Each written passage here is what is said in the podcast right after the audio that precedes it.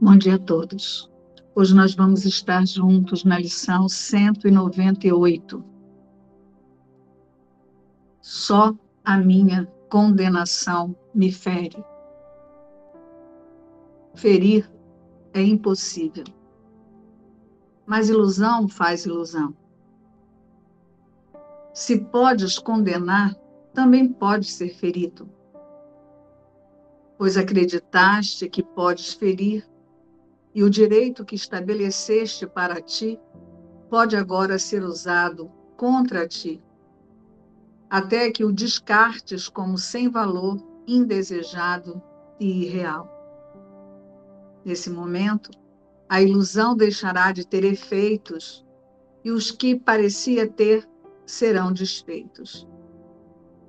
Então estás livre, pois a liberdade é a tua dádiva e podes agora receber a dádiva que deste. Condena e és feito prisioneiro. Perdoa e serás libertado. Assim é a lei que rege a percepção. Não é uma lei que o conhecimento compreenda, pois a liberdade é uma parte do conhecimento. Assim sendo, condenar é, na verdade, impossível. Aquilo que parece ser a sua influência e os seus efeitos nunca aconteceram de forma alguma. No entanto, por algum tempo temos que lidar com eles como se tivessem acontecido. A ilusão faz mais ilusão. Contudo, há uma exceção. O perdão é a ilusão que responde a todas as demais. O perdão varre todos os outros sonhos e, embora seja ele mesmo um sonho, não dá origem a outros. Todas as ilusões, com exceção dessa, multiplicam-se mil vezes. Mas é aqui que as ilusões chegam ao fim. O perdão é o fim dos sonhos, porque é o sonho do despertar. Em si não é a verdade, mas aponta para onde a verdade necessariamente está e orienta com a certeza do próprio Deus. É um sonho no qual o Filho de Deus desperta para o seu ser e para o seu Pai, sabendo que são um só. O perdão é a única estrada que conduz para longe do desastre, para além de todo sofrimento e, enfim, para longe da morte. Como poderia haver outro caminho se esse é o plano do próprio Deus? E por que te oporias a ele, brigarias com ele, buscarias achar mil maneiras de provar que está errado, mil outras possibilidades? Não é mais sábio te alegrares por deteres a solução dos teus problemas nas tuas mãos? Não é mais inteligente agradeceres àquele que dá a salvação e aceitares a sua dádiva com gratidão? E não é benigno para contigo mesmo ouvir a sua voz e aprender as lições simples que ele quer ensinar ao invés de tentar ignorar as suas palavras e substituí-las pelas tuas? As suas palavras terão êxito. As suas palavras salvarão. As suas palavras contêm toda a esperança, toda a bênção e toda a alegria que jamais podem ser achadas sobre a terra. As suas palavras nasceram em Deus e vêm a ti trazendo com elas o amor do céu. Aqueles que ouvem as suas palavras ouviram a canção do céu. Pois estas são as palavras em que, enfim, tudo se funde em um só. E quando essa única palavra desaparecer, o Verbo de Deus virá tomar o lugar dela, pois então será lembrado e amado. Esse mundo tem muitos lugares assombrados, aparentemente separados, em que a misericórdia nada significa e o ataque parece justificar-se.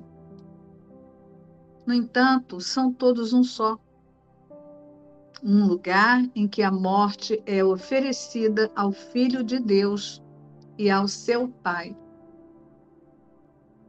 Talvez penses que eles a aceitaram. Mas se olhares novamente para o lugar aonde contemplaste o sangue do Pai e do Filho, perceberás um milagre. Que tolice acreditar que eles poderiam morrer. Que tolice acreditar que tu podes atacar. Que loucura pensar que poderias ser condenado e que o Filho Santo de Deus pode morrer. A serenidade do teu ser permanece igual, intocada por pensamentos como esses e inconsciente de qualquer condenação que pudesse precisar de perdão. Todos os tipos de sonhos são estranhos e alheios à verdade. E o que mais, se não a verdade, poderia ter um pensamento que constrói uma ponte que leva as ilusões para o outro lado. Hoje, praticamos deixar que a liberdade venha construir o seu lar contigo. A verdade concede estas palavras à tua mente para que possa, possas achar a chave da luz e permitir que a escuridão chegue ao fim. Só a minha condenação me fere. Só o meu próprio perdão me liberta. Hoje, não esqueças que não é possível haver nenhuma forma de sofrimento que não esteja escondendo um pensamento sem perdão. E que também não pode haver uma forma de dor que o perdão não cure. Aceita a única ilusão que afirma que não há condenação no Filho de Deus e o céu é instantaneamente lembrado. O mundo esquecido, todas as crenças estranhas do mundo esquecidas com ele, à medida em que a face de Cristo aparece, enfim, desvendada nesse único sonho.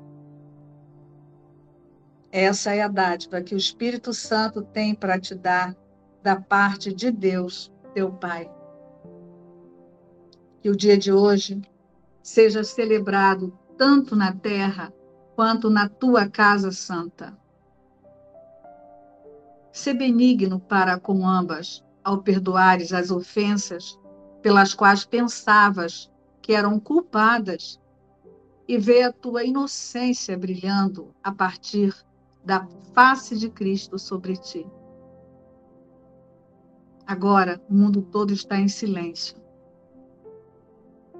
Agora, há serenidade onde havia uma torrente frenética de pensamentos que não faziam sentido. Agora, há uma luz tranquila sobre a face da terra que se aquietou em um sono sem sonhos.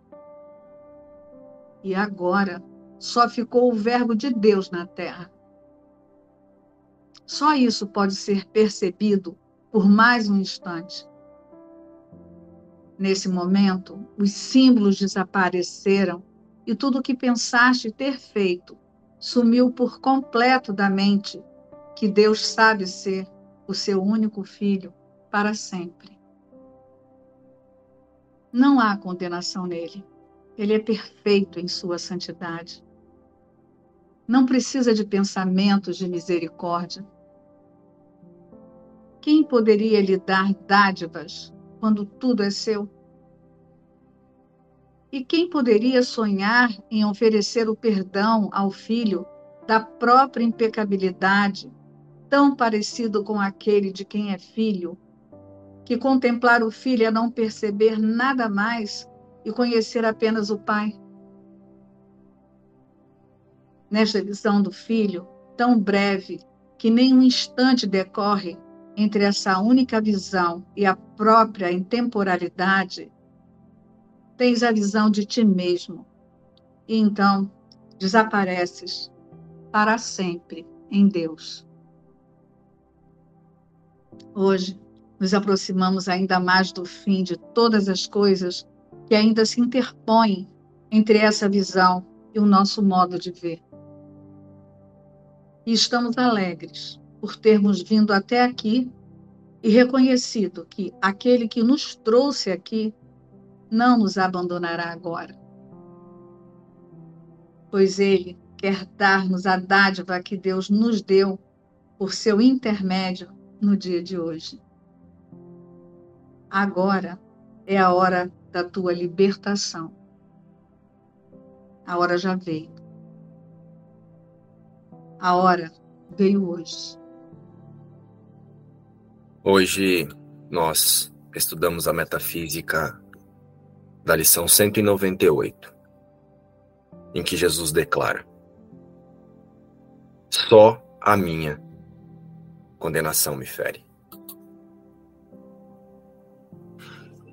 Jesus hoje, novamente, ele dá ênfase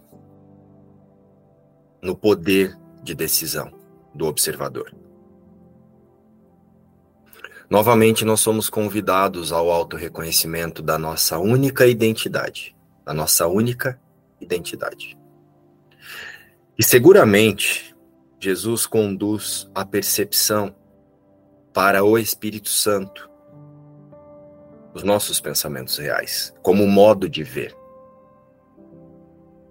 Esse é o tomador de decisão, pela auto-identificação correta.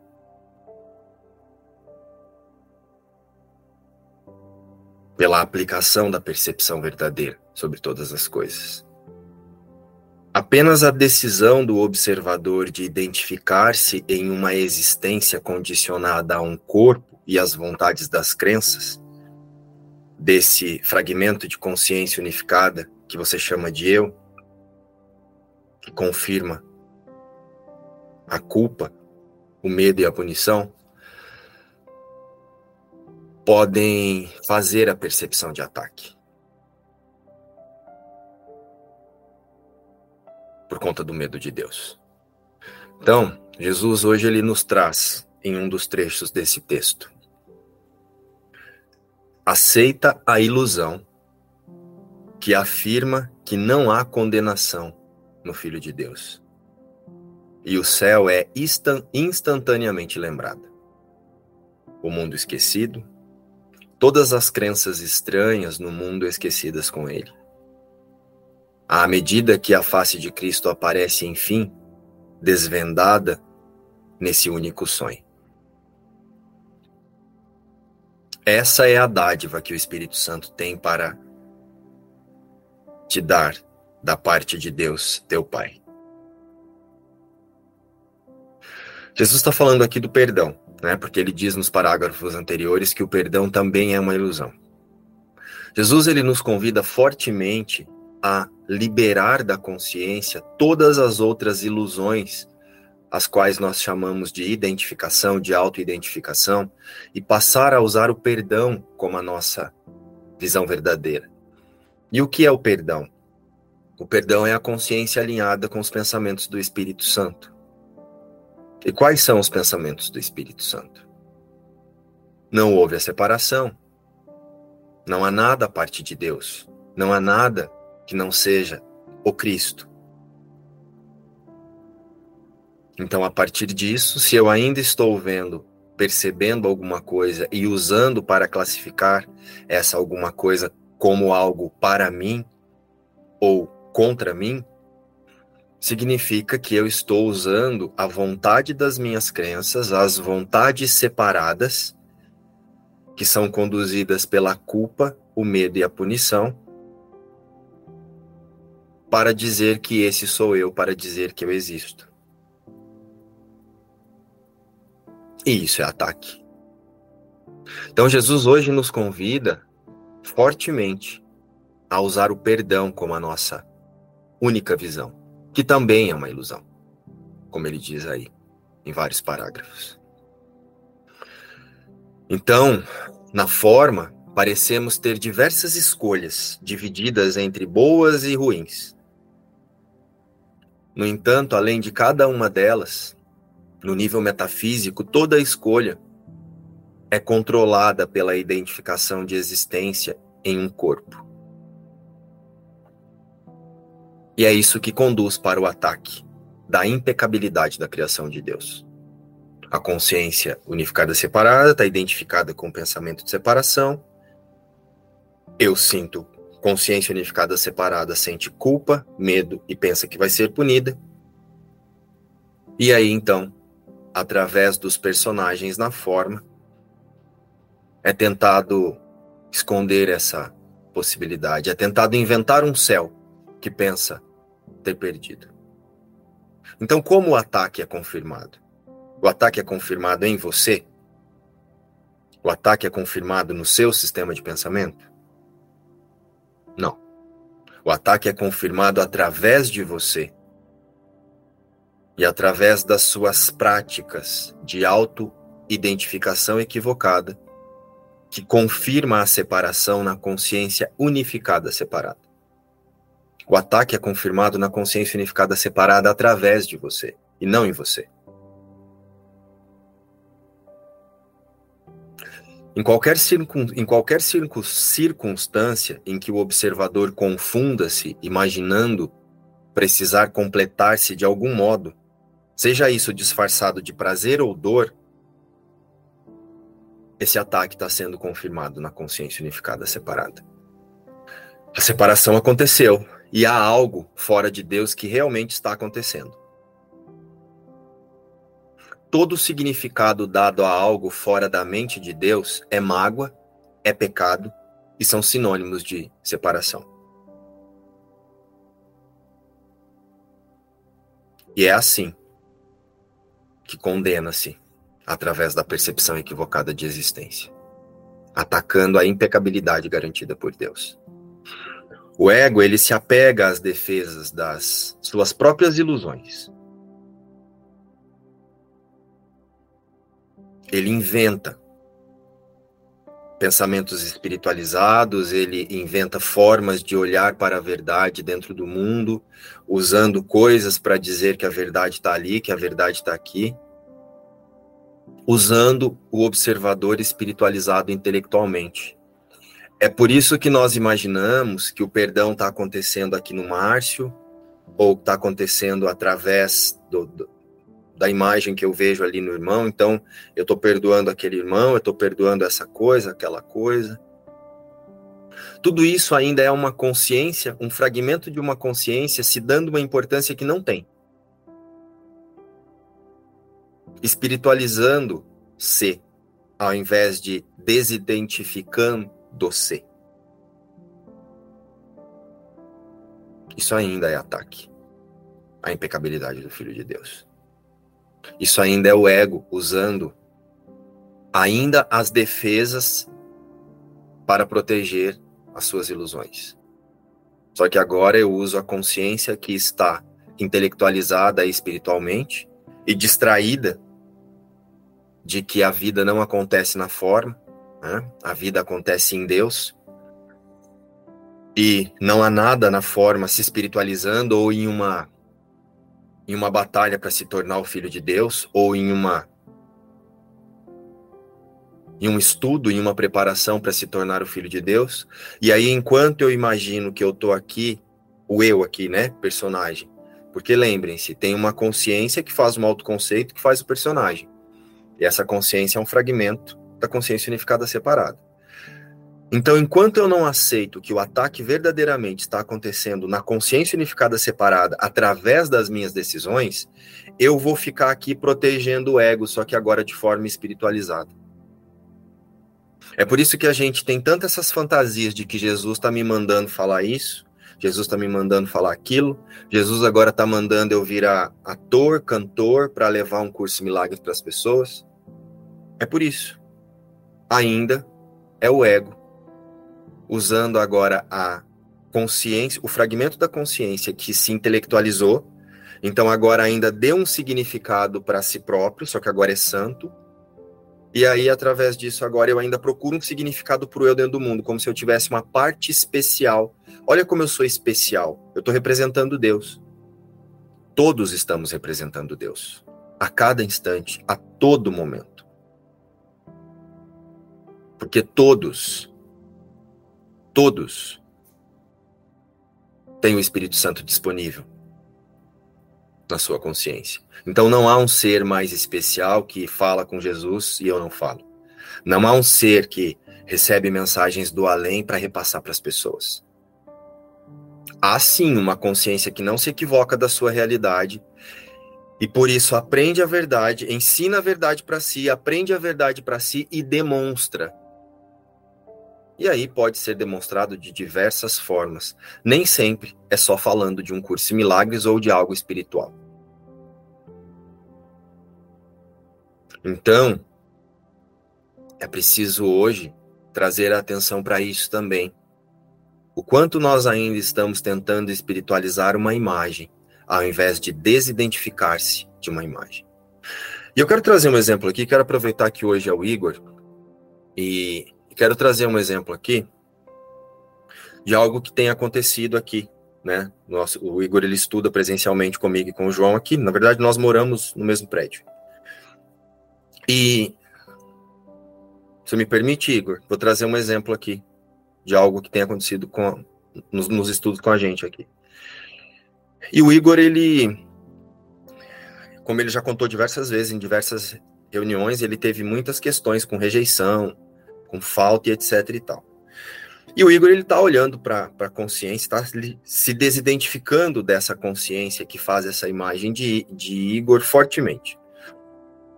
E como vocês sabem que muitas vezes nós falamos nos estudos, nós saímos muito para comer fora e a gente vai aqui, vai ali, a gente acaba conhecendo as pessoas porque a gente volta para os lugares, né? E de um tempo para cá, o Igor, muitas coisas têm mudado, o posicionamento dele, até mesmo a forma com que ele é, tem se vestido, ele tem escolhido se vestir de forma diferente, não porque ele está mudando a imagem, porque ele mesmo percebeu que algumas coisas que ele fazia era para se sentir atacado mesmo. E ele foi fazendo essa mudança. E com isso, ele passou a ser percebido por pessoas que não o percebia. E nós começamos aí em um, em um, restaurante aqui, e esse gerente, o gerente desse restaurante, ele, então ele passou a dar muita atenção para o Igor. E era algo que não acontecia. O Igor mesmo conta que toda vez que ele ia em algum lugar, as pessoas não conversavam com ele, ele era sempre deixado de lado e etc e tal. Vou resumir aqui, tá, pessoal? E aí ele percebeu que conforme ele foi liberando da consciência essa crença de rejeição, a, a conforme ele foi trazendo a identificação para a verdade, tanto a abundância financeira, as questões de rejeição, as pessoas que ele, as quais ele projetava a rejeição, elas foram desaparecendo. E foram chegando pessoas que passaram a confirmar uma outra coisa. Né? Ele passaram a dar atenção para ele. E aí o que aconteceu? Eu percebi isso, né? Ele trouxe isso e eu de repente decidi que a gente não ia mais sair para comer fora. Porque sempre eles vão comigo. Aí por que que eu percebi, eu senti de tomei essa decisão? Por enquanto é importante que a gente não vá comer fora. Porque eu, eu percebi que o Igor começou a usar esses ambientes para se, como se a segurança, a, a confirmação de sentir-se aceito ou não rejeitado, ainda viesse quando alguma coisa acontecia aqui. E aí eu falei, eu não falei nada para eles, simplesmente eles, ah, vamos sair, não, vamos comer em casa mesmo. E aí teve algo que foi muito emblemático, que talvez o Igor não, o Igor não tenha percebido, mas eu vou trazer agora. Aí ele contou e assim, ele quase não era paquerado, e quando era paquerado era por algumas pessoas de um perfil. Depois ele pode trazer isso para vocês. Bem inferior a ele, assim. Ele, ele mesmo diz assim: Ah, para quem eu sou, isso aqui tá bom. E aí esses dias ele trouxe uma história para nós aqui, que ele estava no elevador e uma pessoa muito daquelas assim que ele jamais imaginou que olharia para ele o paquerou. E aí eu perguntei para ele o que, que você fez. Ah, então eu estava olhando para baixo, daí assim, resumindo, ele retribuiu a paquera. Ele saiu do elevador e olhou para a pessoa e tatarararararará. Aí eu falei, ok, até aí ok.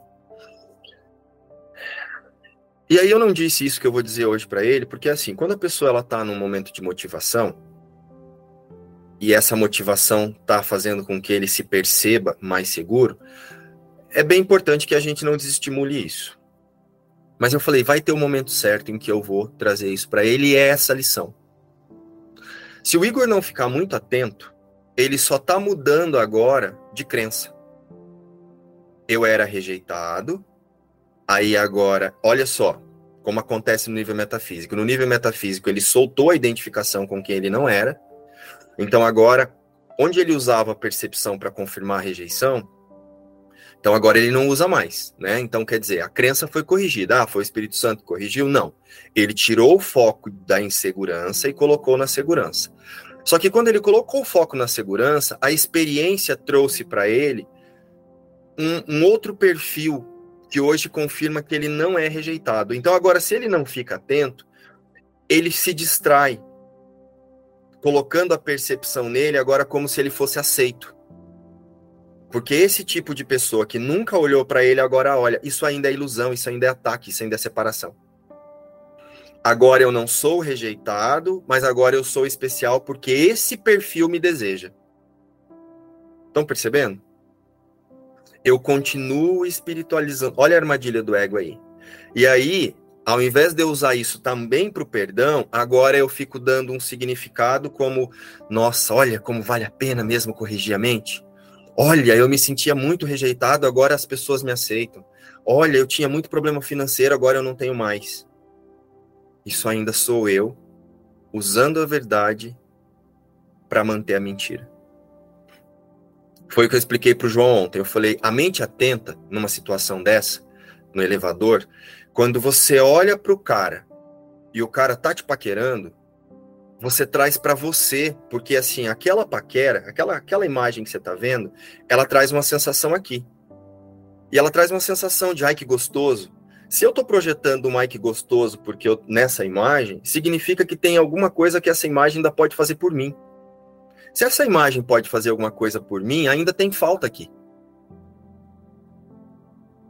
Eu falei, então não é, Igor, sobre não ser paquerado. Eu, foi o que eu expliquei para o João. Eu falei, então, as consciências elas são tão distraídas que elas pensam que elas estão corrigindo coisas para melhorar a vida delas na forma. Você não está corrigindo nada para melhorar nada na forma. Então, se você era rejeitado e agora você é aceito, você passa a se observar o que é que você sente na sensação de ser aceito. Porque isso ainda é a ilusão. E aí você vai além disso. Nossa, olha eu aqui agora, colocando um significado na sensação de agora ser aceito pelos outros. Ainda me falta, porque agora eu quero que o outro confirme que eu tenho valor. E aí eu falei ontem pro João, eu falei, eu não falei isso pro Igor naquele dia, porque eu não, que, eu não queria tirar ele da motivação que ele tava de. Porque assim, realmente, para quem se sentia muito rejeitado, de repente, tudo mudar do nada, né, que não foi do nada, por uma decisão de reposicionamento de consciência, é muito importante. Eu falei, então eu não falei naquele momento para não desmotivar. Eu falei, mas isso ainda é ataque, João. O Igor ele vai precisar sair desse recalcular de rota. Porque ele entrou num recalcular de rota. Se ele ficar distraído agora para todos os lugares onde ele vai, ah, nossa, essa pessoa não me olhava, agora está me olhando. Essa pessoa me paquerava, agora está me paquerando. Essa pessoa não me desejava, agora me deseja. Olha eu ainda projetando a falta. Olha eu ainda projetando. Conseguiram sentir isso, esse exemplo que eu trouxe? E agora eu me distraio, tornando essa imagem especial para alguém isso ainda é rejeição. Eu ainda acredito que eu posso ser rejeitado, ainda é falta. Enfim, eu não vou entrar nas questões de qual crença é, porque nós só temos uma crença, a de separação. Todas as outras são subjacentes a essa. Mas conseguiram sentir o que eu, o que eu trouxe quando eu trouxe aqui que o ego, ele é, ele se apega às defesas usando a, a metafísica de um curso milagres para prote ele protege as suas defesas espiritualizando as ilusões? Então, só a minha condenação me fere. Porque embora isso não pareça ser condenação, ainda é. Eu ainda estou dizendo que algo pode ser acrescentado ou retirado. Algo pode ser mudado. Ainda tem um eu para mudar alguma coisa. Isso ainda não é desidentificação. Agora é só uma identificação com a consciência, com a espiritualidade mais elevada no controle. Ainda é separação. Ainda é ataque. Ainda é autocondenar-se e quando eu digo autocondenar-se, é autocondenar-se à parte de Deus. É, a separação aconteceu, eu estou à parte da minha fonte. Olha como agora tá gostoso aqui, tem uma coisa gostosa acontecendo comigo aqui. Olha como gostoso também é possível quando eu corrijo a minha mente. É como se você ganhasse um prêmio por você se desidentificar com o que você não é. Só que isso não é prêmio. Isso é ferramenta de perdão da mesma forma tudo no mundo seja aparentemente bom ou ruim, é ilusão e é ferramenta de perdão. Sentiram? Então ainda é condenação. E eu ainda estou dizendo que eu estou à parte de Deus. Então, apenas o perdão completo libera a consciência da autoidentificação equivocada de existência. O que é o perdão completo? É o estudo que fizemos no sábado. É o reposicionamento da identificação fora do tempo, fora de todas as subdivisões inventadas, surgidas a partir do pensamento de separação. O perdão acontece além quando, quando o tomador de decisão reconhece-se além da consciência unificada separada, e não na consciência unificada separada, santificando a mentira. O que o ego faz parecer vida é ataque e é morte.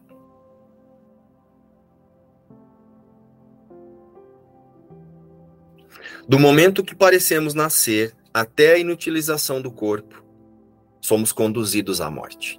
E isso fica claro para nós quando você nasce aqui, que você toma um pouquinho de consciência, você já sabe que a morte existe. Então, do momento em que nós parecemos nascer até que esse corpo envelheça, quando ele vai se tornando inútil para a consciência, somos conduzidos em uma armadilha mental e psicológica. Se é mental e psicológica, né? Mas vocês entenderam o que eu quis dizer. Mental, eu quero dizer, uma armadilha de sistema de pensamento que conduz a uma personalidade que você chama de eu, que na verdade são só vontades de crenças para concretizar um plano de ataque e condenação.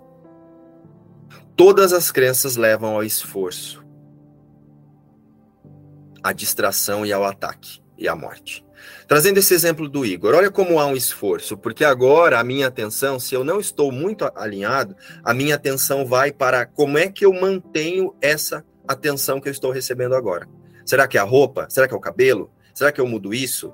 Será, ah, agora eu preciso ficar pensando só desse jeito. Aí transforma a desidentificação o auto-reconhecimento em lei da atração. Isso ainda é condenação. Isso ainda é uma armadilha de morte. Todas as crenças levam ao esforço, à distração, ao ataque e à morte. E é assim que a consciência é dentro dessa estrutura egóica, é assim que o espaço e tempo, o espaço, o espaço tempo é criado, né? O tempo e o espaço parecem acontecer.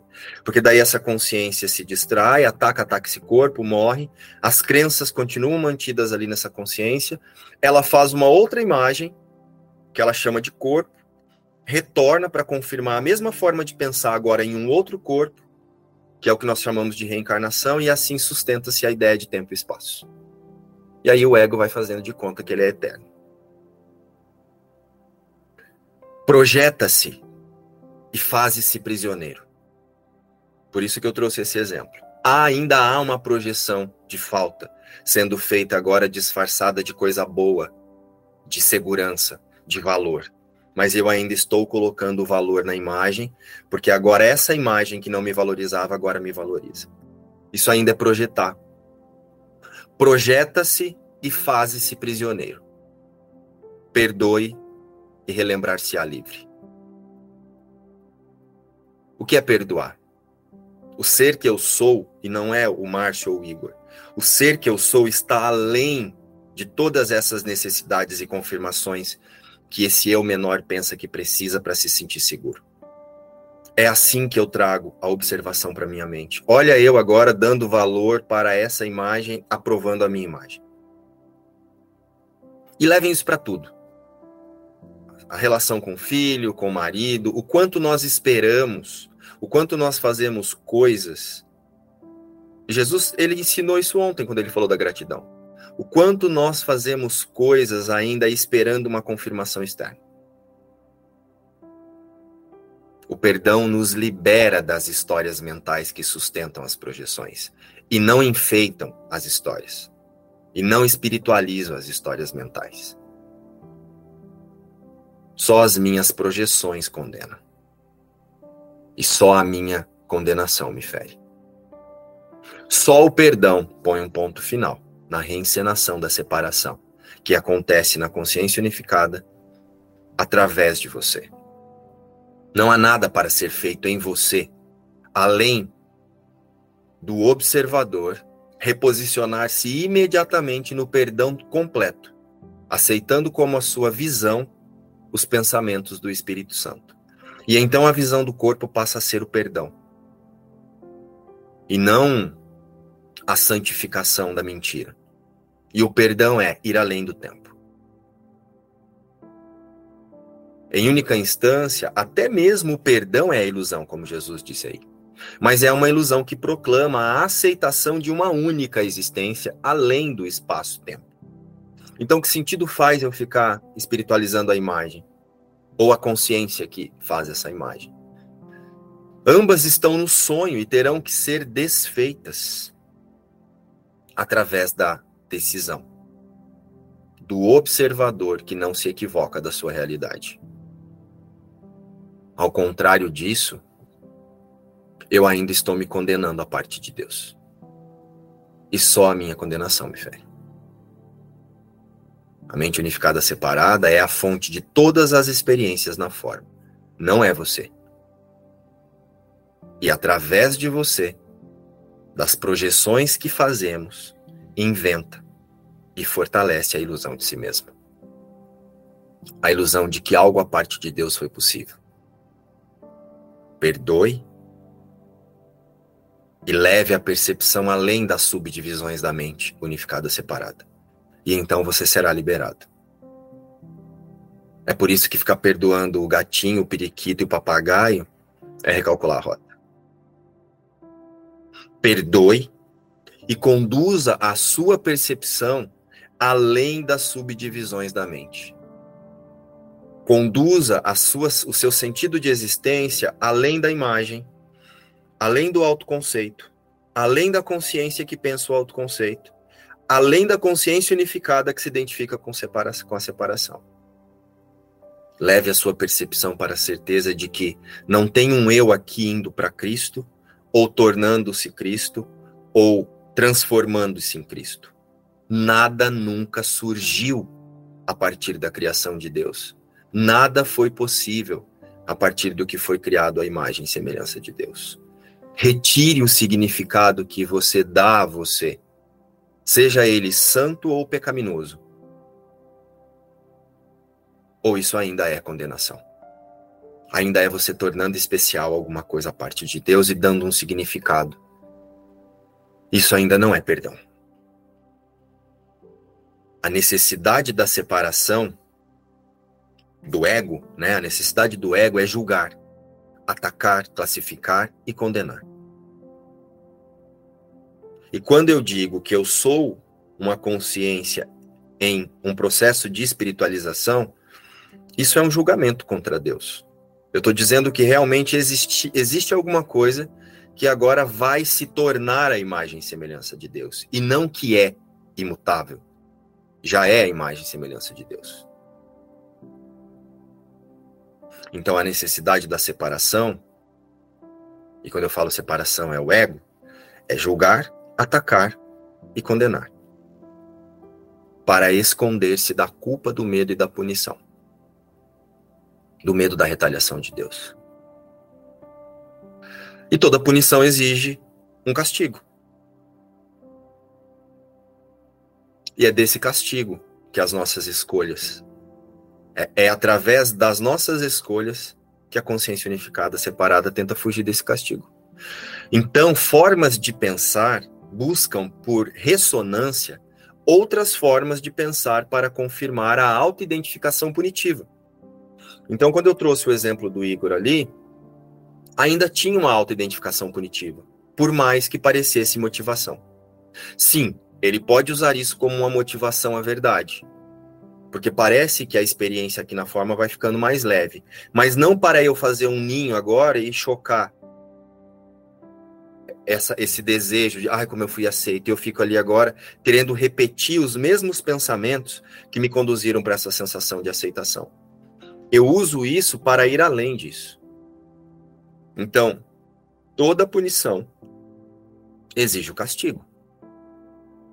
Né? E estou falando isso porque na consciência unificada separada, o que está acontecendo a todo instante é essa percepção de culpa, medo e punição. E toda punição exige um castigo. E é para fugir desse castigo que a consciência se fragmentou em bilhões de outras formas de pensar que fazem o você no mundo. Então, todas as suas escolhas no mundo, elas são para confirmar o castigo. Não para outra coisa. E é por isso que formas de pensar buscam outras formas de pensar semelhantes por ressonância, para confirmar a autoidentificação punitiva. Então agora, como eu pareço que eu sou aceito aqui, isso não é punição. Mas como essa falta, essa rejeição, essa certeza da separação está escondida, ó, porque se tem um eu que sou aceito, a separação foi possível. Então, está escondidinho ali. Isso vai ter que aparecer numa outra em um outro momento. Foi por isso que teve um dia que conversando com o João e com o Igor, eu trouxe para eles assim, ó, você não corrige crenças, você corrige a sua identificação.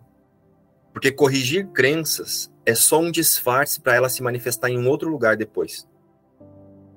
A crença vai se a separação vai se manifestar em uma outra crença. Aí você pensa que você que você corrigiu a rejeição, né? Porque agora você é o mais popular do mundo. Só que agora a falta, ou seja lá o que, está se manifestando em outras áreas e você não percebe. Então, ou se corrige a identificação total, a percepção de existência totalmente, ou recalcula-se rota. E você volta sempre para o mesmo ponto. A punição. A identificação punitiva. Tem um eu aqui fazendo alguma coisa fora da realidade. Isso ainda é condenação. E só a minha condenação me fere. Jesus, ele comunica-se conosco por metáforas no livro e símbolos para conduzir a aceitação do conhecimento. E o conhecimento é Deus. Então, Jesus, quando ele usa é, perdão, expiação, instante santo, é, todas essas, tudo que ele traz, ele não está trazendo algo para o personagem se sentir mais confortável no mundo, ou para que ele invente na sua consciência que há uma forma gostosa de viver no mundo. E há. Através do, do aprendiz feliz, nós passamos a perceber o mundo com mais tranquilidade. Mas isso não é para que eu me distraia imaginando que agora o mundo se tornou um lugar bom.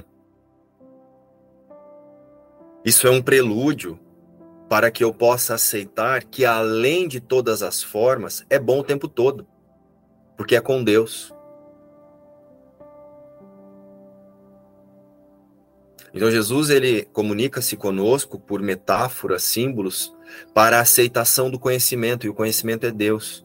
E tudo no conhecimento é a imagem e semelhança dele, a imagem e semelhança de Deus. E não precisa do perdão.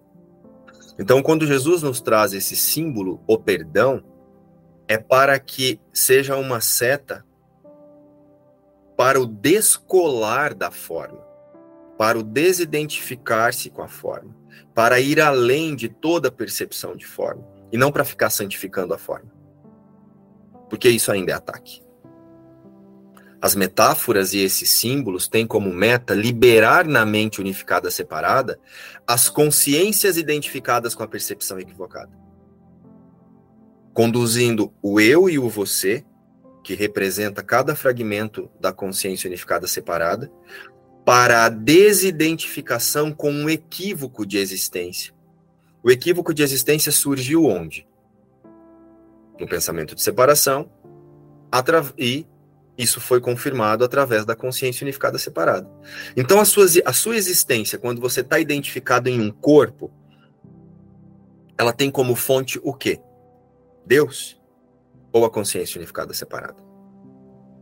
Então, quando Jesus nos convida ao perdão para unificar a nossa percepção com a do Espírito Santo, é para relembrar-se no céu, para relembrar-se a imagem e semelhança de Deus, e não para santificar você. É por isso que ele nos pede para aceitar a expiação, que é o reposicionamento de identificação, o instante santo, que é esse passo ao lado, que deixa eu retirar minhas opiniões daqui, e o perdão, que é agora que eu retirei minhas opiniões, deixa eu reconhecer-me aqui a imagem e semelhança de Deus. E o milagre é a confiança que advém disso. Então a expiação, o instante santo, o perdão e o milagre são setas para a verdade.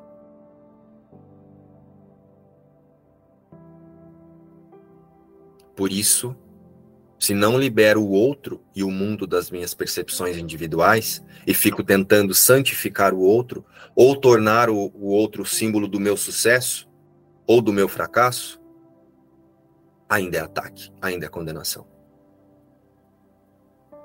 E é por isso que se eu não libero o outro dessas minhas percepções individuais, começando por liberar a mim mesmo da identificação de ser um eu no mundo, iremos apenas mantralizar um conteúdo intelectualmente aceito, mas ainda protegendo crenças e santificando imagens. Deus, o Espírito Santo e Jesus não nos dão missão ou missões santas no mundo. Eles nos ofereceram o perdão como resposta ao efeito da louca diminuta ideia, que o perdão ocorre na mente que identifica-se fora do tempo e espaço e não fazendo coisas no mundo para alguém, mesmo que isso seja através de um curso de milagres. Então, vou aceitar a minha parte no plano de Deus para a salvação, não é me tornar um instrumento de divulgação de uma ferramenta espiritual. Aceitar a minha parte no plano de Deus para a salvação é perceber a realidade além de todas as formas, além de todas as imagens e então me posicionar diante de tudo e de todos, representando isso. E aí pode ser numa live, pode ser fazendo qualquer coisa, mas não é a live que é a mensagem. Não é a live que é santa. Não é a ação que é santa. A minha decisão de não equivocar-me diante da santidade que nunca foi mudada convida a todos a reconhecer-se além das imagens que pensam ser o eu. Ao contrário, isso ainda é ilusão, ainda é especialismo. Eu querendo dizer que, olha como eu sou mais especial aqui, ó, Deus me deu uma missão de conduzir você. Deus me deu a missão de chamar vocês para a verdade. Isso é falso. O auto-reconhecimento depende da decisão de cada um e ninguém pode influenciar o outro. Você pode, através da sua decisão de aprender a verdade, demonstrar a verdade para si próprio, motivar o outro. Porque ele fala: nossa, olha que esse aqui fez, então também posso. Mas o resto é ilusão mesmo. E ainda é condenação.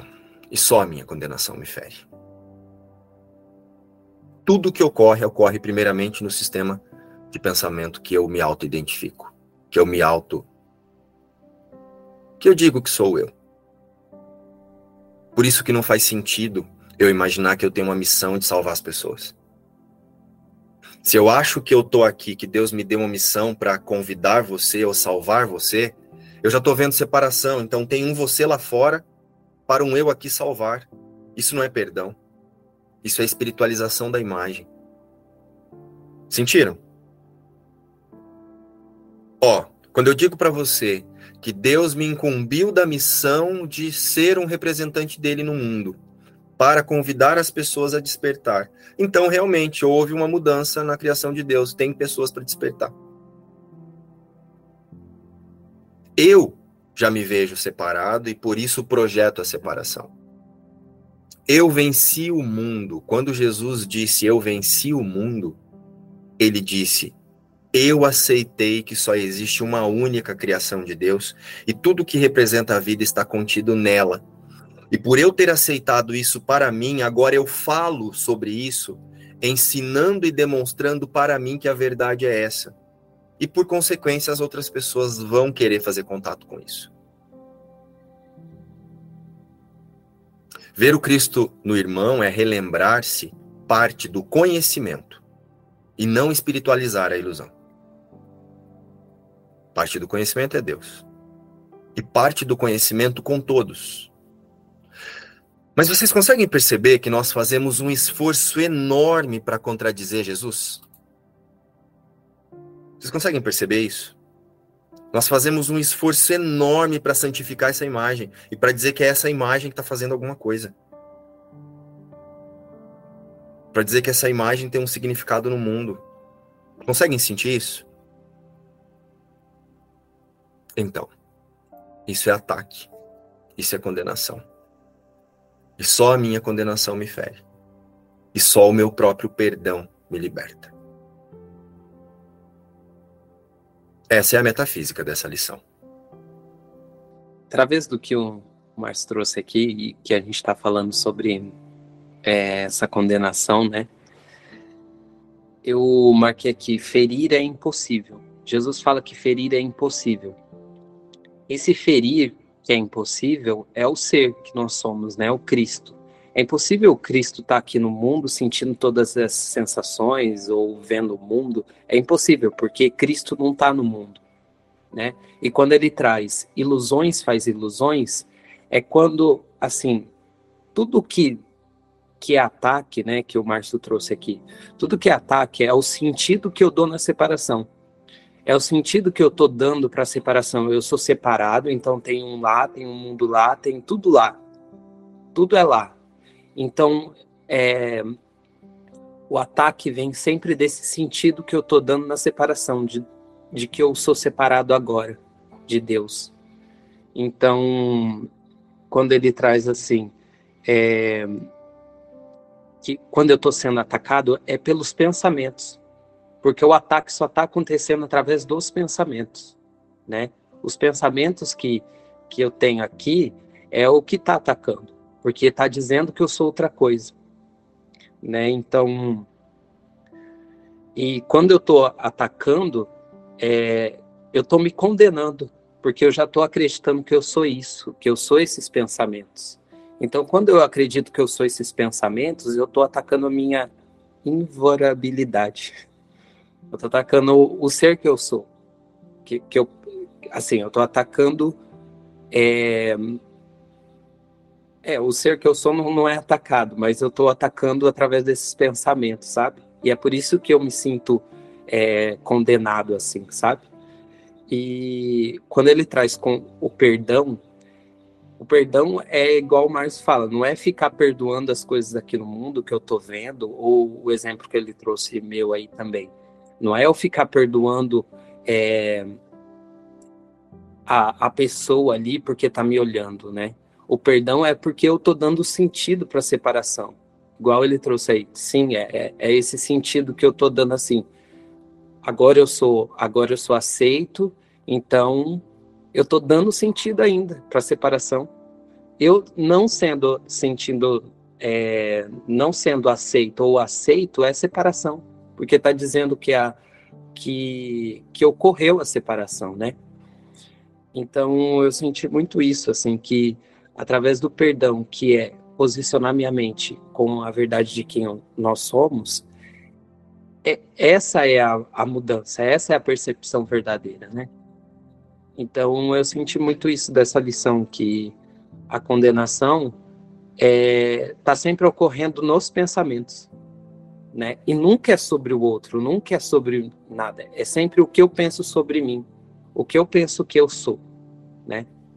Então, e, e é isso quando Jesus fala que ilusões faz ilusões, pensamentos faz pensamentos. Se eu ficar é, nos pensamentos achando que eu sou é, outra coisa, isso vai gerar mais pensamentos assim. E sobre tudo que eu trouxe, agora o Igor relembrou aqui, Jesus ele diz assim, ó, condena e és feito prisioneiro.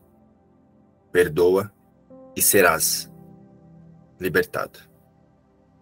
Assim é a lei que rege a percepção. Não é uma lei que o conhecimento compreenda, pois a liberdade é uma parte do conhecimento. Assim sendo, condenar é na verdade impossível. Jesus está dizendo assim: em única instância permanecemos o mesmo único ser. E não é todos nós juntos, muito juntos, somos o único ser. Nunca houve nada a parte desse único ser. Então esse junto, muito junto aqui não existe. É sem significado e tem que ser retirado o significado dele. Isso é o perdão. Mas quando Jesus diz condenas e é feito prisioneiro, porque para eu dizer que alguma coisa lá fora está certa ou está errada, tem que ter um eu aqui também dentro do mundo. Condena e és feito prisioneiro. Perdoa e serás libertado. Perdoa e você não vai perceber mais nada separado da fonte. Auto-reconheça-se um único ser e você vai perceber que o que está fazendo com que você projete e, e perceba como uma forma de condenação são as, as opiniões das suas crenças. São as opiniões de um eu que não existe. São opiniões que nem suas são são opiniões que são conduzidas por um sistema de pensamento, uma consciência unificada separada, que pensa a todo instante culpa, medo e punição. E através disso é inventado um monte de outras formas de pensar subdivididas para esconder-se disso. Então, quando você julga, quando você diz que algo lá fora está acontecendo, mesmo que você diga assim, eu estou aqui fazendo um curso em milagres, isso é condenar-se. até mesmo a ideia de que tem um eu fazendo um curso de milagres precisa ser perdoada. Precisa ser usado quando você imaginar que ah, é muito difícil, é muito fácil, estou conseguindo, não estou conseguindo, é isso também é uma forma de pensar de separação. Ajuste o foco imediatamente para o tomador de decisão. Esse é o tomador de decisão. Sábado, quando terminou nossos estudos, aqui eu estou na casa da minha filha em Brasília. Então estava tendo uma festa. Aí eu desci, tomei banho, me vesti, né? E subi e, e fui lá o meio dos convidados, né? Aí me dirigi a uma mesa que estava meus netos e meu marido, e a esposa de um dos netos. Aí quando eu cheguei, eles falaram assim, nossa, tá bonita, né? Aí eu falei, obrigada. Eu falei, esse vestido foi que sua mãe me deu. Aí meu neto falou assim, um deles falou assim, é, mas tá muito decotado. Aí o outro falou assim: é, mas isso aí é para quem pode, sabe? E a minha família sempre foi assim, muito crítica, sabe? Muito. É, qualquer coisinha que você faz, eles te corrigem na hora, não deixa passar, sabe? Não é aquele. A goianita aqui, que se, gente é vítima, aquilo era né, um ataque. Eu me sentia muito rejeitada. Então, quando meu neto falou isso, e depois ele se referiu ao meu cabelo. Eu falei, nossa, meu cabelo está tão ruim. Aí ele falou, nossa, vó, seu cabelo está bonito. Então, no mesmo momento, assim, no mesmo contexto, dois elogios, sabe? Aí eu parei e pensei assim, nossa, olha a Goianita se sentindo aceita aqui. Então, acho que foi o mesmo exemplo do Igor, né? Eu pulei da, da rejeição para a aceitação. Mas na mesma hora eu falei, não, Não é, não é assim. E a aceitação dentro da forma ainda é ilusão e ainda é separação. É. Olha eu aqui sentindo aceito e tem o outro que está dizendo, né? Me, é, me fazendo aceitar que eu, eu tenho valor, né? Eu não tenho valor nenhum. O Marcelo começou a falar de criança, agora a Goianita falou de neto. Tudo, tudo vem para te né, reforçar o que a Sueli já desistiu de ser uma mãe perfeita, tá? Não, não tem como. Não tem como ser uma mãe perfeita no mundo. E porque você começa a perceber que é isso é espiritual, tentar espiritualizar a imagem. Então, eu acho que a desidentificação com a certeza de que você, Cristo não é mãe, Cristo não é vó, Cristo não é filha, tá vindo assim muito no momento que está acontecendo aquela. Eu não estou mais fazendo aquelas análises, eu tô com, tá com, tá com o, auto-reconhecimento está sendo muito rápido, o reposicionamento, sabe? Tipo assim, é, começa, na hora que começa aquela historinha toda, toda que de sempre, que você percebe que você vai entrar naquela, o, o auto-reconhecimento vem naquele exato momento e fala, eu sou Cristo, eu não sou, eu não sou, Cristo não é vó, Cristo não é mãe. E em relação ao Marcelo, é que ficou uma dúvida, porque a Sueli tem é, é, fica muito pensando é, se, nossa, aquele, aquele momento que, nossa, é grossa demais. Eu não estou mais pensando nisso, sabe? É, se tiver que falar, eu estou falando é, igual, é, sem culpa de, ai, vai pensar isso, vai pensar aquilo. E eu, a todo momento, estou te mostrando a separação, a ilusão e a mentira de Vou dar um exemplo aqui. A minha neta, ela, na hora de, de comer, ela tem várias coisas que, ah, eu não como isso, ah, eu não como aquilo, e aquilo me irrita tanto. E aí tem hora e, e a gente não tem essas frescuras aqui, aqui mesmo não de, é, de, de ficar guardando, sabe? Eu sempre falo isso que, que, que veio ultimamente me, me torturando demais falar, gente, por que parece que eu amo esses meninos e detesto esses meninos, sabe? Porque que tentação de. É, aquele sofrimento de. Isso não pode ser verdade. Parece que eu amo, parece que eu odeio. Esses meninos me irritam e, e parece que eu não posso fazer isso, não posso fazer aquilo. Isso tá. A, a libertação, tipo assim, gente, não tô nem aí. Esse menino, se, se eu tiver que falar, igual, às vezes você fala, cala a boca. Aí você fica assim, nossa senhora, mãe, mãe fica falando desse jeito com o filho. Ou então a neta faz alguma coisa, você xinga, sabe? Essa sensação de tipo assim, gente, não tô nem aí. Se, se eu quiser não falar nada, eu, o reposicionamento tá ali naquele momento, tipo assim, nossa, agora você tá sendo boazinha. Sabe, aquelas coisas, tipo assim, não tô nem aí eu não Cristo não está aqui vendo nada, fazendo nada, tendo que fazer comida, tendo que fazer isso, tendo que agradar, tendo que pensando que está desagradando. Sabe aquela aquela sensação de meu Deus, para que que a gente faz isso o tempo inteiro? É o tempo inteiro. E, e o que você fala que é a cada respiração é tão óbvio que é a cada respiração, porque está ali o tempo inteiro. A, o, as duas, o, os dois pensamentos se debatendo, né? E aconteceu esses dias assim, tipo assim, tá, não adianta, não adianta você te, tentar, vai ser é o tempo inteiro.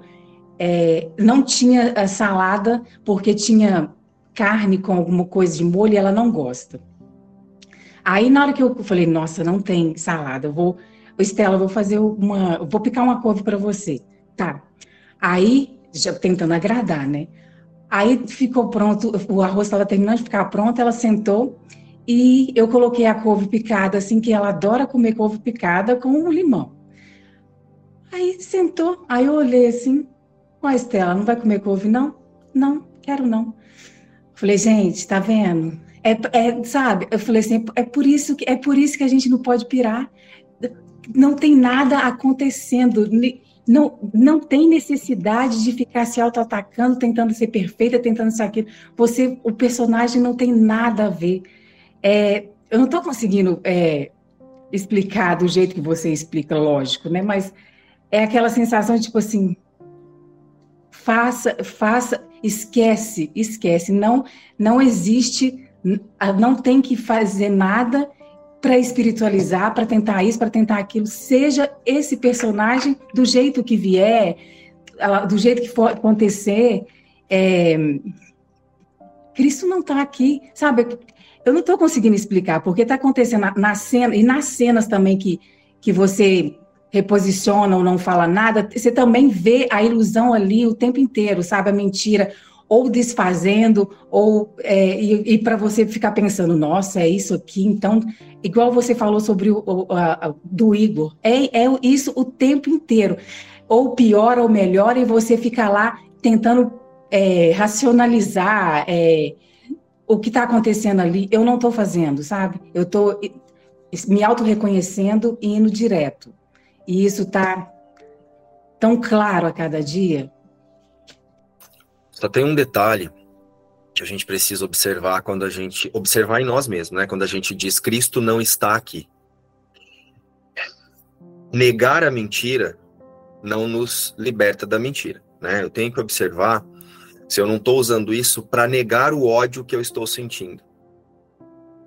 Porque o que Jesus nos ensina é: olha para o medo, que o medo desaparece. Então o que acontece? Sim, eu preciso, numa situação de desgaste ou de alegria, ou seja lá do que for, lembrar que Cristo não está ali. Mas eu preciso observar o significado que eu estou dando para dizer que tem um eu aqui. Porque é aí que a correção vai acontecer. Então, em um momento de desgaste, sei lá, né, querendo agradar ou não querendo agradar, o que surge, essa raiva ou essa euforia que surge, ela tem que ser observada. Não adianta eu olhar para o desconforto e já imediatamente mantralizar Cristo não está aqui, porque isso vai voltar. Né? Eu preciso olhar e ser muito honesto. Eu preciso trazer tudo o que eu estou pensando. Como você disse aí, eu estou com ódio dessa minha neta. Minha vontade agora é enforcar essa menina. Você vai ver o tanto de projeção que você está fazendo sobre aquela imagem que você chama de neta. O quanto você colocou o seu bem-estar naquela figura, né? Porque ela querer couve e não querer couve é uma projeção da avó, da imagem de avó. Então eu preciso deixar vir à tona toda a sensação. Eu preciso ser muito honesto mesmo, senão eu não vou olhar para o que eu estou querendo esconder. Eu não vou olhar para mentira, quer dizer, eu não olho para mentira, né? Eu não vou, eu vou esconder, eu vou esconder o medo, eu vou esconder a mentira ali, eu vou dizer assim, ó, Cristo, Cristo não está aqui. E aí eu fico tentando dizer que Márcio, Márcio é Cristo e está no céu, então Cristo não está vivendo isso aqui. Mas eu tento tornar Márcio Cristo para negar que eu estou me sentindo atacado aqui. E eu preciso sim reconhecer que eu estou vendo um ataque. Eu preciso sim reconhecer que eu estou me sentindo inferior. Eu preciso sim reconhecer que eu estou me sentindo, estou sentindo ódio, para que eu possa observar o quanto a identificação com o que eu não sou ainda conduz a minha percepção a projetar lá fora. E aí você decide não projetar, porque você sabe que todo esse ódio está vindo de você sentir-se separado de Deus, de você sentir-se separado de um da sua fonte, desse, desse tomador de decisão estar equivocado da sua realidade. O observador, o que, o que o observador faz? Ele observa para usar o discernimento. Então, dizer Cristo não está aqui de forma mantralizada não é usar o discernimento, é negar o ataque. Cristo não está aqui precisa ser dito quando eu relembro. Isso que está acontecendo aqui jamais foi possível e o ser real não se mistura com isso aqui. Então eu uso essa sensação de raiva, de ódio ou de euforia para retirar o significado de qualquer possibilidade de alguma coisa acontecer a parte de Cristo e não para espiritualizar o personagem. Sentiram o que eu trouxe aqui? Então eu tenho ouvido vocês falarem muito: ah, Cristo não está aqui, o Filho de Deus não está aqui, o Filho de Deus não está aqui. E não estou dizendo que é o seu caso, Sueli, mas tem que olhar se não é para, se eu não estou usando isso agora como negação para não olhar para o que eu sinto verdadeiramente. Né? Se eu estou sentindo ódio, eu tenho que olhar para esse ódio. E tenho que dizer, nossa, olha como eu ainda me identifico com as vontades das minhas crenças. Pois é. E aí, e aí então você decide não projetar. É isso ainda que tá, porque na hora você, te dá aquela coisa que eu falo para ela. Eu, a gente fala, sabe? Tanto que, que é, a nossa relação aqui nunca, nunca foi padrão, porque eu nunca cobrei benção. Eu tenho um, eu, eu, sempre, eu, eu sou a única filha na minha casa que nunca dei benção. E sempre fica aquela, nossa, você é esquisita demais. Mas sabe aquela coisa, tipo assim, eu nunca achei que isso era obrigatório. E com ela é a mesma coisa. E a liberdade, eu sempre falei, eu tenho, eu odeio essa coisa de respeitar os mais velhos. Porque às vezes a, a gente está ali sentindo uma antipatia dos mais velhos, porque eles estão ali se impondo em cima de você, uma coisa que você fala, gente, isso é, isso é tá tão óbvio que isso é mentira, porque você vê em todos os relacionamentos à sua volta a mentira daquilo ali e cada coisa que está acontecendo que está todo mundo só aceitando, de, é, é, fingindo que está aceitando. E com ela eu sempre falei, tanto que minha filha às vezes vem e fala: Você já viu sua avó? Que não sei o quê, não sei o quê. falo, Carol, deixa para lá, porque é uma coisa para mim que nunca fez sentido. Então é isso, é essas sensações que eu, de muita raiva que eu falo que eu tenho, porque que, que, vem, que na hora que vem você fala, parece que você está borbulhando, é isso que eu ainda estou observando de o que tem de errado. Mas não tem nada de errado, eu só quero continuar é, essa desidentificação naquele momento de, de não cair, porque você sente na hora que você está caindo, porque é, é o, o, físico e a, a, igual eu tô aqui, né? Porque fica o tempo inteiro aquela, aquele julgamento de nossa, você tá. Olha o, o desespero, olha isso, olha aquilo. Mas sabe quando você não tô nem aí, sabe? É, é muito o tempo inteiro, o tempo inteiro. Ficou bem claro hoje de manhã isso para mim, que tu trouxe do Igor, porque ontem a gente saiu e aqui no sul tá bem frio, né? Tá bem frio, fazendo dias frios. E, e eu sempre tive essa noia com frio, com a minha filha, passa frio, ficar doente, essas coisas, né? E aí ontem tava bem frio e realmente eu não me dei conta do quanto eu não tava é, me importando com isso de verdade, assim, sabe? Ficando aflita com isso. Enfim, tava ali, ela foi na pracinha, né? A gente botou casaco, enfim, Aí hoje de manhã, meu esposo disse assim: Nossa, me impressionei contigo ontem. Ali eu já senti, sabe? Daí eu disse: Nossa, me impressionei contigo ontem. Daí eu disse: Por quê? Não tinha nem entendido do que, que ele estava falando. Ele disse: Não, porque tu não, não falou nada dela tá no frio e tal, e a gente estava na rua e tu não falou nada nossa, ali eu vi o pensamento, nossa, como eu tô melhorando. Tipo assim, olha eu aqui. e, eu, e eu peguei na hora o pensamento e disse, ah, safadinha. a armadilha de, de trazer pro personagem, né? Que o personagem tá melhorando, tá evoluindo, tá desfazendo, né? Tá desfazendo crenças. Com o Igor eu fiquei só mirando, assim. Primeiro a gente começou a ir num restaurante, todas as atenções começaram a ser dele cara vinha trazer o vinho, servia primeiro para ele, aí vinha trazer a comida primeiro para ele, perguntava: "Você gostou?" E o Igor: "Você tá vendo, amigo? Tô, tô vendo você indo pro brejo. Tô vendo você se iludindo aí." Só que naquele momento ali eu não quis falar nada, porque essa motivação é importante, para ele ver que ele consegue, entendeu? Para ele ver que sim, tudo tá acontecendo na mente. Então eu não falei nada naquele momento, por quê? Ele precisa sentir que é uma decisão dele. E aí, em outro restaurante, gente, para vocês terem uma ideia, a coisa é tão séria, esse negócio de percepção, né? Que quando você muda a percepção, que olha o que aconteceu. Não sei se o Igor ainda está aí. Nós fomos num restaurante, e é um restaurante que nós vamos há muito tempo. É, eles trazem muitos vinhos ali. É um restaurante que chama Dega, né? Então tem muita, muitos vinhos diferentes. Então nós vamos lá.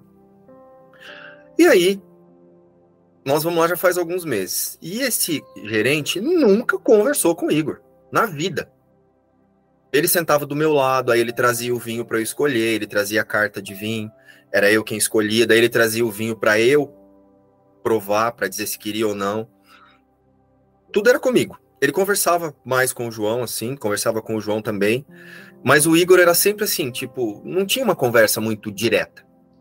De repente, do nada, um dia a gente chega nesse restaurante, o foco vai pro Igor. O cara chega e, ah, não sei o que, não sei o que lá. E os dois começaram a brincar e foi ficando próximo. Daí um dia eu acabei fazendo uma brincadeira e falei: Ó, oh, isso aí tá virando romance, hein? Porque o Igor já fala que acha você bonito. Aí ele, sério? Aí o cara já se empolgou também, daí já ficou mais próximo do Igor. Daí já começou. Um dia a gente pediu um risoto lá, cada um pediu um risoto diferente. E aí o Igor terminou de comer o dele lá, né? O cara veio na mesa e falou assim: Gostou, bebê? Eu olhei aquilo e falei assim: Credo. Eu olhei pro João assim e falei: Gente, não, agora tá indo além da, da conta isso aqui, né? Pensei, né? Falei: Gostou, bebê? Que viadagem é essa? Gostou, bebê? Eu falei: Pelo amor de Deus. Fiquei quietinho na minha, né? Aí eu falei: Daí, Igor, o que, que você percebe com isso? Aí ele, nossa, amiga, só mudar a mente mesmo, né? Nossa, olha, nunca imaginei que um cara desse fosse dar atenção para mim. Que não sei o quê. E foi, que foi, que foi, né? E foi, e foi. Eu falei, pois é, olha como é importante ressignificar o que a gente pensa que é, né? E deixei. Ah, vamos sair para jantar? Ah, vamos, vamos na adega? O Igor. Vamos sair para jantar? Vamos. Ah, vamos na adega? Aí um dia eu falei, pessoal, a gente tem que observar, por que, a gente quer ficar indo tanto no mesmo lugar, sabia? E fomos, né? Aí quando foi um dia eu falei, quer saber? Não vou mais. Porque é aquilo que eu disse. Lembra que eu disse pra, pra Grace lá no, no vídeo? Eu vi o que está acontecendo. Se eu vi o que está acontecendo e eu concordo com isso, eu sou conivente com isso. Eu estou permitindo que eu me equivoque diante de um irmão. Eu estou permitindo que ele eu estou reforçando na, na consciência unificada separada que realmente alguma coisa na forma pode trazer algum benefício. Então eu falei, eu não vou dizer nada para ele agora, para não desmotivá-lo, mas eu não vou ser conivente com a mentira. Tanto que até um dia eles me chamaram para, vamos, não, vamos comer em casa mesmo. Não sei se você percebeu, Igor, que de repente do nada eu parei de sair para comer. Chegou a perceber? Eu percebi sim. Era quase todo dia saindo, daí deu uma parada, né? Falei, não vou. Porque não é sobre o Igor. É sobre o que está acontecendo na consciência unificada separada através do Igor e através dele, desse cara. Pra vocês terem uma ideia, como eu estava dizendo, teve um dia que o Igor foi ao mercado. Você acredita que ele encontrou o cara lá? O Igor fazendo compra, de repente eu recebo uma foto no meu celular do cara e o Igor atrás, assim. Aí eu falei, que, que é isso? Aí ele assim, ah, acabei encontrando que ah, vocês não vieram junto? Falei, não. Ele falou, ah, então vou fazer compra com ele. Eu falei, minha Nossa Senhora. Falei, sangue de Cristo. Aí o Igor, ai, amigo, encontrei ele no mercado, você viu? Falei, vi, tô vendo, lógico que eu tô vendo. Tô vendo tudo, mas vendo mesmo. Tô vendo a vaca ir pro brejo né? Brincando assim, não falei isso para ele, mas pensei, né? Tô vendo. Você se sentiu o rei da cocada preta porque agora um cara, realmente, o cara é bonito, olho verde, né? É um cara bonito, chama a atenção mesmo. E como o Igor disse, é uma pessoa, e assim, tem uma posição em um restaurante, como o Igor disse, para quem ninguém olhava, tinha que ficar se vestindo de palhaço para chamar a atenção das pessoas, como ele mesmo diz, é, de repente do nada é paquerado por um monte de gente que nunca imaginou o que acontece. Agora eu começo a trazer o significado para o personagem. Olha como eu estou evoluindo. E é o mesmo que você trouxe agora, Júlia. Então tem que observar. Tudo serve para o perdão. Tudo serve para o perdão. Eu até tinha comentado com o João, falei, ó, nas próximas tutorias convido o Igor a olhar para isso. Só que hoje eu falei, quer saber? Já que eu já falei com o João, vou... porque a gente não estava falando sobre o Igor, entendeu? A gente estava falando sobre como a gente se distrai. E aí eu trouxe o exemplo do Igor se distraindo, recalculando rota. E aí eu falei, aí, então aproveita agora que nós já conversamos sobre isso. Na sua próxima tutoria, convido o Igor a olhar para isso. Então hoje eu aproveitei que a lição era essa e eu mesmo já convidei. Né? Então é isso, pessoal. Tem que ficar muito atento, porque a gente tem o hábito de colocar a verdade nas coisas. E a verdade não é colocada sobre as coisas. Né? A mesma coisa assim, ai, vai ter uma festa, vamos um exemplo, agora é época de muita festa junina, né? Eu tô doido para ir pra festa junina, mas aí eu falo assim, ah, eu vou na festa junina porque daí lá vou encontrar meus amigos para perdoar. Ah, eu vou encontrar meus amigos porque eles são uma ferramenta de perdão muito forte para mim. Gente, que ilusão que é essa? Ó, você usando a verdade para esconder o verdadeiro motivo que você quer ir na festa. Não tem problema ir na festa. Vá à festa, vá onde você quiser, o quanto você quiser. Mas relembre-se, você é a verdade. A verdade ela não está lá. A verdade é o tomador de decisão que se alinha com o Espírito Santo. Então, as pessoas elas iludem-se muito ainda, espiritualizando quem não são, espiritualizando coisa, e isso é condenação. Então, ah, eu vou em tal lugar e eu uso para perdoar. Nossa, eu fui numa festa, nossa, mas foi só perdão. Não, foi só ilusão mesmo. Perdão seria se você observasse para o motivo que está fazendo com que você quer ir à festa e vá do mesmo jeito.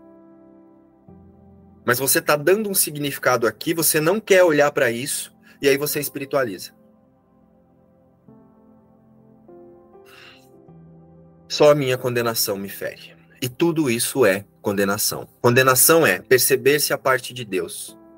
Perceber-se é a perceber-se a parte de Deus é projetar sobre o outro as minhas as vontades das minhas crenças.